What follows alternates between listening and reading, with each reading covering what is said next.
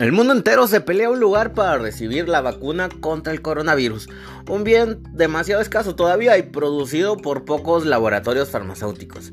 Los gobiernos firman contratos con las compañías que han desarrollado esas vacunas en tiempo récord y sin embargo información crítica de esos acuerdos permanece oculta para el gran público debido a estrictas cláusulas de confidencialidad.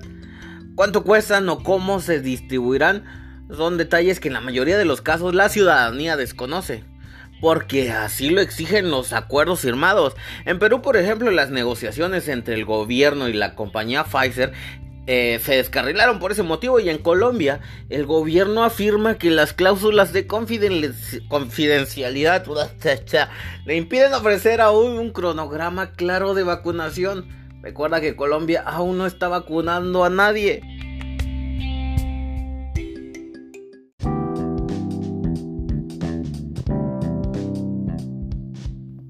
Hola, ¿qué tal? ¿Cómo estás? Me da mucho gusto saludarte, te doy la bienvenida de Ciencia y el día de hoy vamos a platicar acerca de un tema que si no lo sabías, por lo menos te va a dejar estupefacto y a lo mejor coincides conmigo, que todo lo que tocan los políticos lo arruinan. Hoy toca hablar de los detalles oscuros que hay en cada contrato en específico con la farmacéutica Pfizer y cómo se han aprovechado de su ventaja para solicitar a los países que la contratan cosas tan increíbles que comprometen la soberanía. Detalles como estos por los que países como Argentina y Brasil decidieron decantarse por otra vacuna. Agárrate el sillón que, hostias tío, este podcast te dejará flipando. Comenzamos.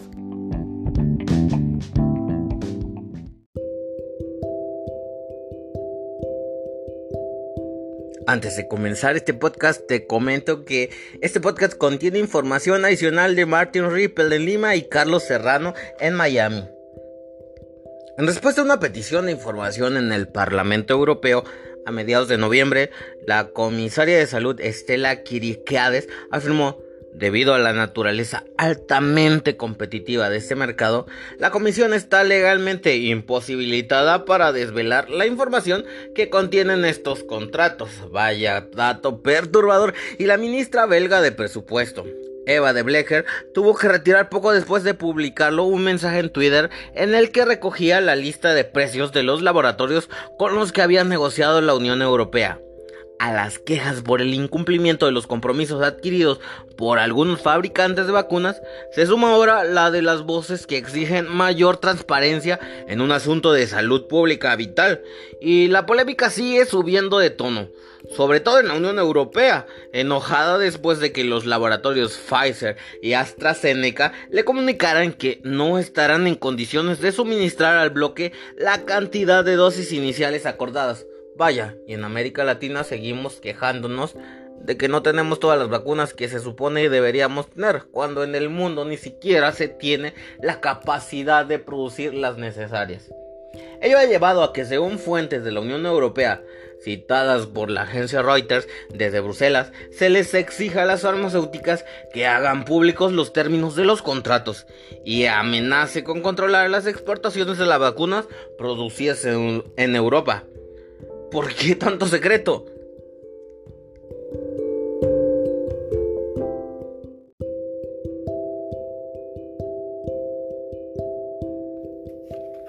Según Jonathan García, experto en salud pública de la Universidad de Harvard en Estados Unidos, eso no es nada nuevo, es frecuente que en los contratos entre los sistemas de salud de los países y las farmacéuticas incluyan cláusulas de confidencialidad.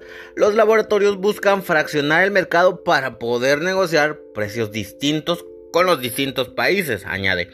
Esto les permite negociar con los países en función de sus recursos, ofreciéndoles precios más bajos a los países más pobres o en desarrollo y exigiendo cantidades más altas a los países más ricos. La compañía AstraZeneca ha revelado que la vacuna, que ha desarrollado en colaboración con la Universidad de Oxford, tendrá un coste aproximado de unos 3 y 4 dólares por dosis. Se requieren dos, acuérdate, pero el suyo es por ahora un caso excepcional.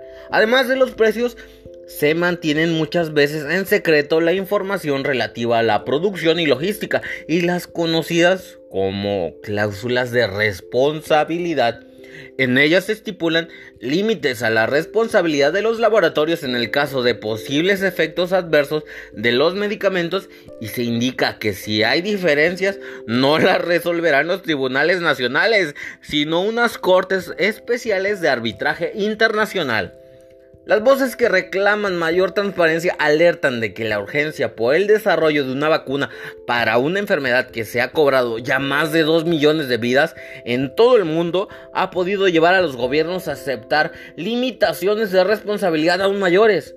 En la estrategia para la adquisición de vacunas que hizo pública la Comisión Europea se decía que la responsabilidad por el desarrollo y el uso de la vacuna, incluida cualquier indemnización específica requerida, recaerá sobre los Estados miembros que la adquieran y no sobre la farmacéutica.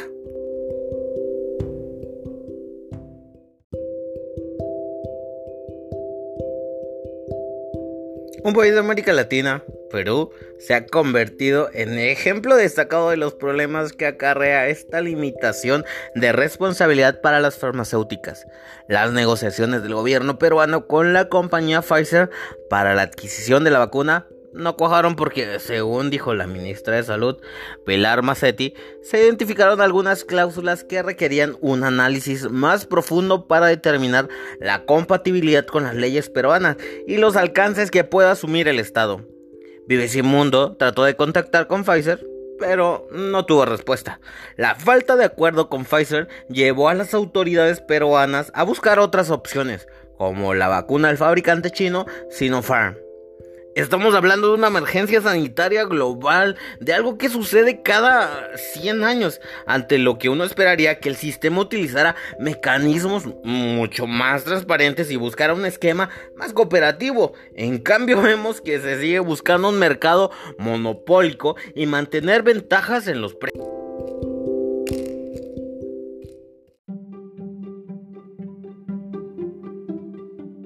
Las diferencias en el acceso a las vacunas han llevado al mundo a un riesgo de fracaso moral catastrófico, como definió el director de la Organización Mundial de la Salud, el doctor Tedros Adhanom Ghebreyesus.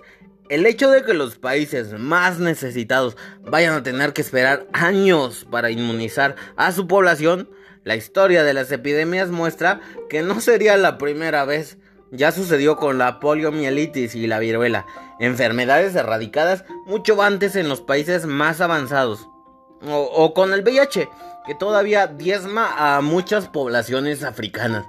Cuando los pacientes en el llamado primer mundo han visto prolongada significativamente su esperanza de vida gracias al desarrollo de los tratamientos antirretrovirales, los medicamentos están disponibles. El problema son los costos indica García, y los pacientes de renta media, como la mayoría de los países de América Latina, no pueden permitirse al negociar con los laboratorios la actitud exigente mostrada por la Unión Europea. Un bloque formado por 27 estados entre los más prósperos del mundo. Pues bien amigo, hasta aquí acaba este podcast. ¿Cómo te ha quedado?